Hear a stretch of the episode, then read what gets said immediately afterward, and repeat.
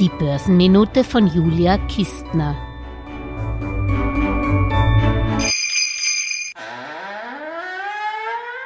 Genug von Jahresrückblicken schon Anfang Dezember? Kann ich verstehen. Umso origineller und aussagekräftiger finde ich, was sich da das von mir sehr geschätzte Magazin Economist angeschaut hat, nämlich welche der 500 größten US-amerikanischen Unternehmen seit dem 01.01.2020, also mehr oder weniger seit der Pandemie, die Nase vorne haben die somit bis dato die schwierige Pandemiezeit, die geopolitischen Verwerfungen, Liefer- und Rohstoffengpässe und auch die Inflation am besten gemeistert haben. Eine Charteinstellung mit dreijährigen, also längerem Zeithorizont tröstet auch über die schlechte Performance in diesem Jahr weg, denn während der US-Leitindex S&P 500 seit Jahresbeginn knapp 18 Prozent verlor, hat er in den letzten drei Jahren, konkret ab 01.01.2020, immerhin noch 23 Prozent zugelegt, wobei die am besten performende Branche natürlich auch wegen des besonderen Öl- und Gasnotstands 2022 der Energiesektor war, gefolgt von der IT-Branche. Bei der IT-Branche gab es allerdings große Performanceunterschiede.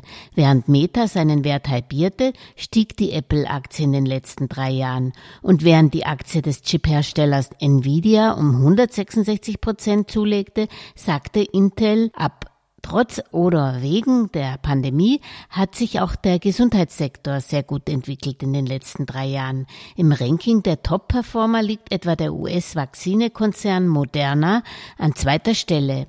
Der Aktienkurs von Moderna stieg in den letzten drei Jahren um 800 Prozent. Wer hier als Sieger Tesla vermutet hätte, liegt nicht ganz falsch. Elon Musks Cash Cow konnte immerhin in den letzten drei Jahren rund 550 Prozent zulegen. Gut, durch die Inflation kam auch die Basiskonsumindustrie, Hersteller von Produkten des täglichen Lebens.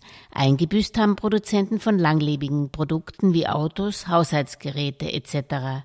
Den stärksten Kursrückgang in den letzten drei Jahren findet man jedoch bei Immobilienunternehmen, Banken oder auch bei Kommunikationsdienstleistungen. Durch die Pandemie sind natürlich auch Kreuzfahrtlinien wie Carnival unter Wasser. Carnival Corporation hat in den letzten drei Jahren immerhin 60 Prozent seines Wertes eingebüßt.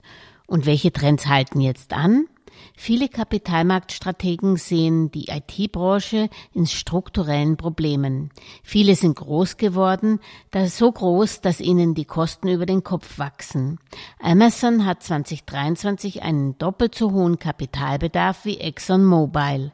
Meta hat schon sehr viel Geld in seine virtuelle Plattform gesteckt. Auch die Margen von Netflix sind durch die hohen Content-Ausgaben geschrumpft. Was lernen wir daraus? New Economy ist vielfach zur Old Economy geworden, mit allen Vor- und Nachteilen. Persönlich finde ich, dass die IT-Flaggschiffe weiterhin in ein Portfolio gehören und dass man hier auch gute Einstiegschancen bei renommierten Namen findet. Ins Depot gehört aber ebenso die alten Klassiker, die frühere Old Economy, die ebenso um technologischen Fortschritt bemüht ist und dabei oftmals sehr erfolgreich ist, wenn ich nur an ABB ABB, Siemens, die deutschen Autobauer oder auch an John Deere und den japanischen Maschinenbauer Kubota denke. Allen Hörerinnen in Österreich wünsche ich einen erholsamen, shopping-stressfreien Marienfeiertag am 8. Dezember. Alles Gesagte ist nur die persönliche Meinung von Julia Kistner und daher keine Anlageempfehlung und keine Rechts- und Steuerberatung. Für Verluste, die aufgrund von getroffenen Aussagen entstehen, übernimmt die Autorin Julia Kistner keine Haftung.